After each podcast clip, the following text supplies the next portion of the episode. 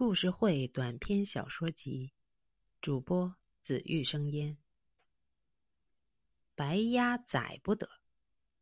上。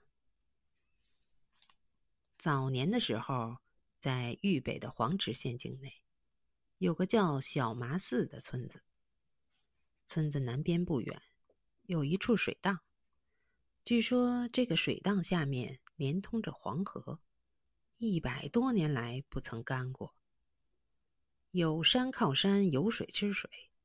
村子里不少的人在水荡里养鸭子，每天一大早就能听到水荡里到处响起嘎嘎的叫声。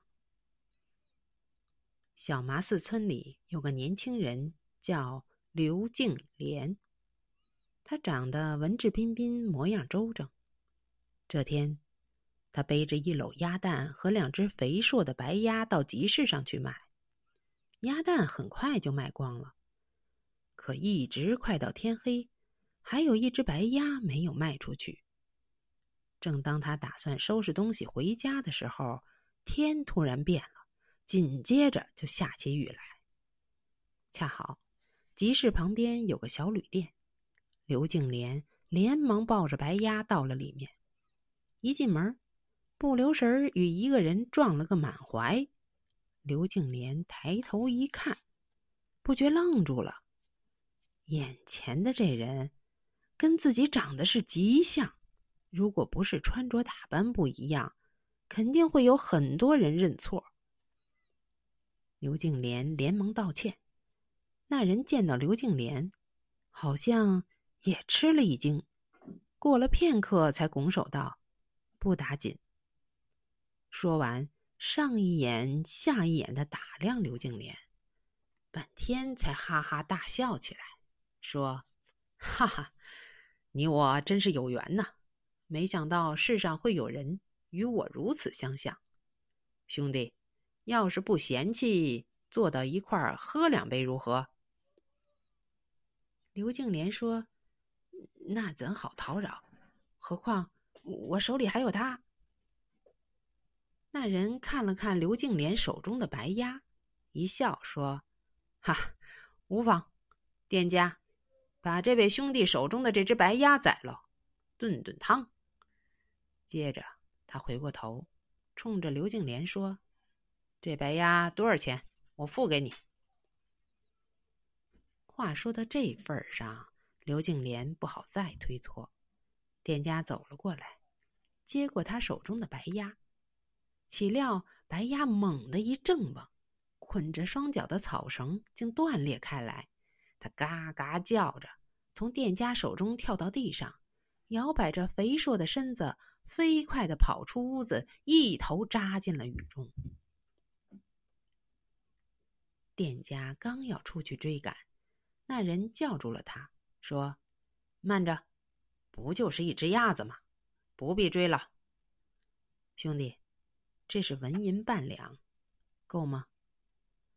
刘敬莲慌忙说道：“ 够了，够了，让兄长见笑了。”那人硬是把银子塞到刘敬莲怀里，然后拉着他坐到桌旁，给他倒了杯酒，俩人边吃边聊。那人说自己叫孙东泽，是个买卖人，平日里天南地北的跑。钱虽说没挣多少，朋友倒是交了不少。聊了一会儿，天已经黑下来了，雨却还没有停歇的样子。刘敬莲不免担忧起来，因为他家距此有十好几里地，要是这么一直下的话，就回不了家了。孙东泽看他忧心忡忡的模样，就问他。有什么心事？刘敬莲把事情说了。孙东泽一听，马上说道：“旅店里有的是住处，你只管住下就是。你放心，费用我全包了。”看着孙东泽一脸真诚，刘敬莲盛情难却，心中很是感激。吃喝已毕，他就跟随着孙东泽去了客房。这时，天已经完全黑了。孙东泽把蜡烛点上，跟刘静莲有一搭没一搭的聊着。刘静莲的眼皮直打架，孙东泽的弹性却依然浓厚。忽然，他一拍脑袋，跳起来说道：“哎呦，糟糕！我这刚想起一件事儿来。来这儿的时候，我路过一座庙，就进去歇了一会儿。临走的时候，却把一件行李落那儿了。现在才想起来，这外面黑灯瞎火的，一个人去怪害怕的。”哎，兄弟，你能不能陪我去一趟？刘静莲无端受了人家这么多恩惠，心里正感觉过意不去，也没有多想，就点头同意了。这时雨已经停了，孙东泽走在前面，刘静莲跟在后面。到了地方，孙东泽走进寺庙的大殿。借着微弱的星光看了看，欢喜的说：“兄弟，这不是我落下的东西吗？都还在这儿呢。”说完，他就把包裹拿在手里，掸了掸上面的土，转身刚要走，忽然捂着肚子叫起来：“，兄弟，哎呦，你先帮我把东西拿着啊！我这肚子疼，得先上趟茅厕。哎呦！”孙东泽把包裹塞到刘静莲的怀里，匆匆忙忙向庙后跑的去。刘静莲拎着包裹，站在庙前的廊檐下等着，等啊等，等了大半天，也没见孙东泽回来。刘静莲有点着急，就向庙后一边走一边呼唤，可喊了好几声也没人答应。到了庙后一看。空无一人，哪儿还有孙东泽的影子呀？刘静莲没法子，只好拎着包裹回到旅店。店家看到刘静莲，告诉他说：“孙东泽刚才回来了，他说自己有急事儿先走了。临走前嘱咐说，房钱已经交了，让刘静莲安心住下。”刘静莲听了，只得一个人回到屋里。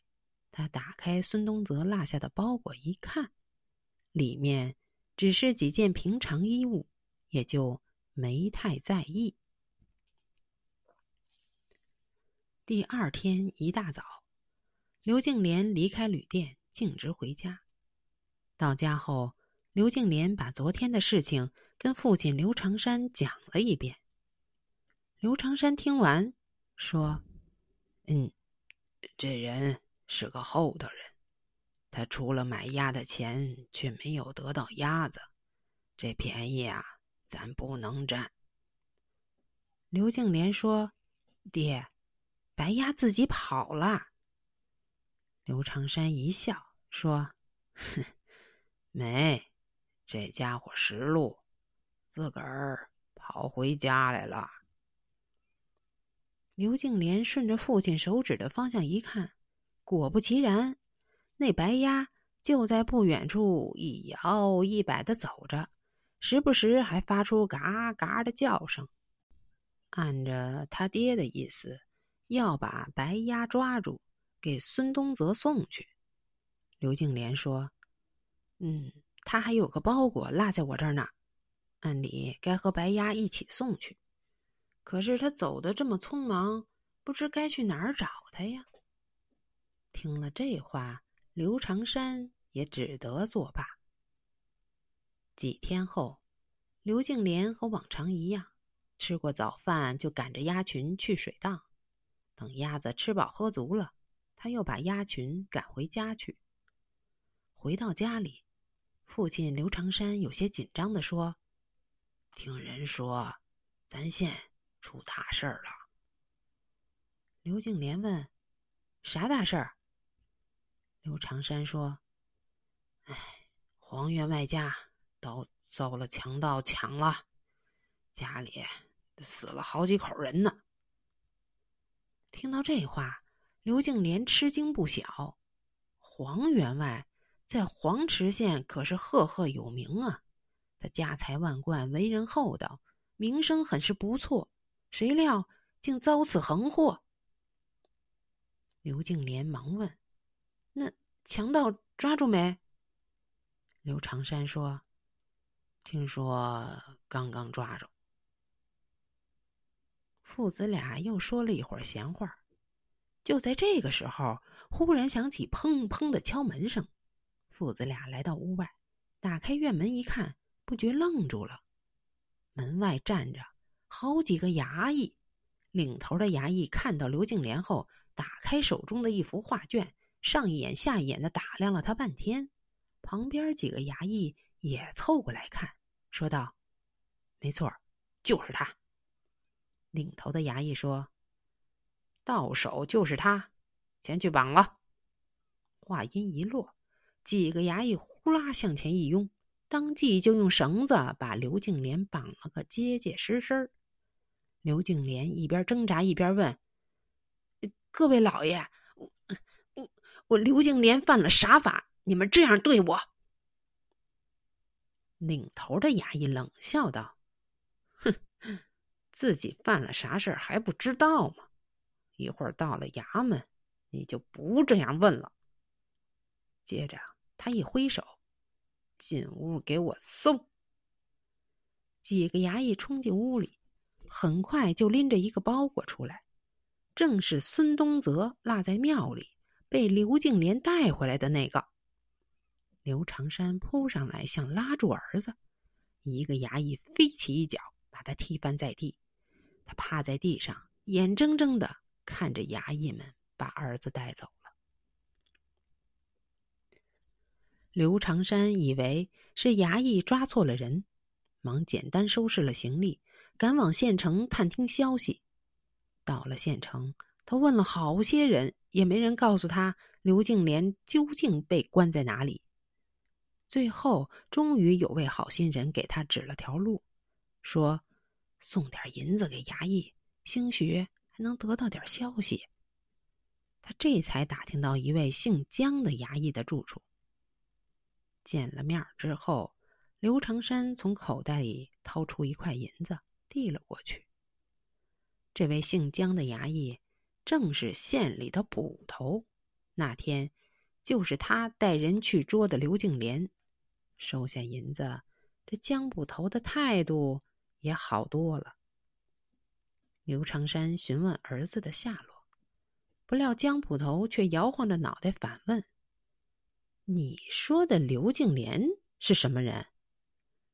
刘长山着急道：“呃，就是那天你们从我家里抓走的年轻人呢。”江捕头慢悠悠的说：“他怎么是刘敬莲？分明是到手孙东泽。他领着一伙歹人抢劫了黄员外的家，还杀了好几口人。”实属罪大恶极，现已押入大牢，单等县太爷上报的文书下来后，秋后问斩呢。刘长山连忙辩解：“他是我儿子刘敬莲，根本不是什么盗手，你们一定抓错人了。”江捕头把眼一瞪，说：“抓错人了？要是抓错人。”他为何承认自己就是孙东泽呢？快点走吧，我只能告诉你这么多了。刘长山觉得天都快塌了，一向奉公守法的儿子，怎么会变成了到手了呢？这里面肯定有冤屈。从江捕头家出来，刘长山有心去县衙击鼓喊冤，可再一想，自己一介草民。无钱无势，去告状，那肯定不会有好结果呀。刘长山头脑还算灵活，他想了个主意，打算在开刀问斩那一天，在刑场替儿子喊冤。一个月后，从县衙传出消息，抢劫黄员外家的重案犯将在两天之后问斩。到了那天，刘长山早早就来到了刑场，找了个最靠前的位置，单等着儿子出现。过了不久，只见人群往两边一分，空出了一条道。一众衙役押着几辆囚车穿过人群。第一辆囚车内正是刘敬莲。刘长山一看，儿子披头散发，伤痕累累，衣服上有个大大的“囚”字，他心里不由得一阵酸痛。到了刑场，衙役打开囚车，把一众犯人挨个提了出来。反绑双手，命他们跪在地上。刘长山知道不能再等了，就向刑场里冲去，一边冲一边高声喊道：“儿啊儿，你怎么会是到手？有冤屈要喊出来呀！”他的喊声被很多人听到了。刘敬莲抬起头，一看是父亲，眼泪当即流了下来。他也高声喊道：“冤枉啊，冤枉啊！我不是到手孙东泽，我是小麻寺的刘敬莲，我是在狱中被屈打成招的。”原来，刘敬莲那天到了公堂上后，黄池县令莫宗江一拍惊堂木，说：“下跪的可是到手孙东泽。”刘敬莲连忙否认，莫宗江却说：“在你家中搜出的衣物与黄员外家中看到的到手所穿的衣物相同，铁证如山，还敢狡辩？来呀，带其他案犯上来跟他对质。”被押进来的几个人看了一眼刘敬莲，纷纷惊讶的问：“大哥，你怎么也被抓了？”莫宗江问那几个人：“他可是你们的头头孙东泽？”几个人说：“嗯，是的，太爷。”莫宗江又重重的拍了一下惊堂木，怒道：“你还有何话说？来呀，大刑伺候！”刘敬莲熬不过大刑，只得屈打成招。他原以为。自己必死无疑。今天一到刑场，听到父亲刘长山的喊声，他心中的愤慨一下子被激了起来，这才喊了冤。犯人当众翻供喊冤，这下刑场可乱了套，百姓们议论纷纷。作为监斩官的莫宗江一看，知道如果执意开刀问斩，定然会激起民愤。自己的官位也可能不保，于是他说道：“犯人喊冤，此案或有不实之处，本县将择日重新审理。来呀，将犯人押回。”刘敬莲被重新带到大堂上，刘长山也被带了过去，不少围观的百姓也跟着过去。聚在公堂外面，伸长了脖子往里边看稀罕。莫宗江拍了一下惊堂木，厉声问刘敬莲：“你说你不是到手孙东泽，可有证据？”刘敬莲望了一眼刘长山，指着他说：“这是我父亲刘长山，他可以证明我是他儿子刘敬莲。”莫增江嘿嘿一乐，说：“他说是你父亲，他就是啦。办案讲究的是证据。”他又冲着刘长山说：“刘长山，你怎么证明他就是你儿子？”刘长山结结巴巴的说：“这、这、这、这，他他就是我儿子，邻居们都知道啊，还要啥证明？”莫宗江变色道：“刘长山，如果你和邻居们得了到手的好处，故意作伪证呢，拿不出切实的证据，别说本官不信，就是你告到府里、省里，上官也是万万不信的。听好了，本官限你三日时间，若能够拿出证据来，还罢了；若拿不出来，就连你一同治罪。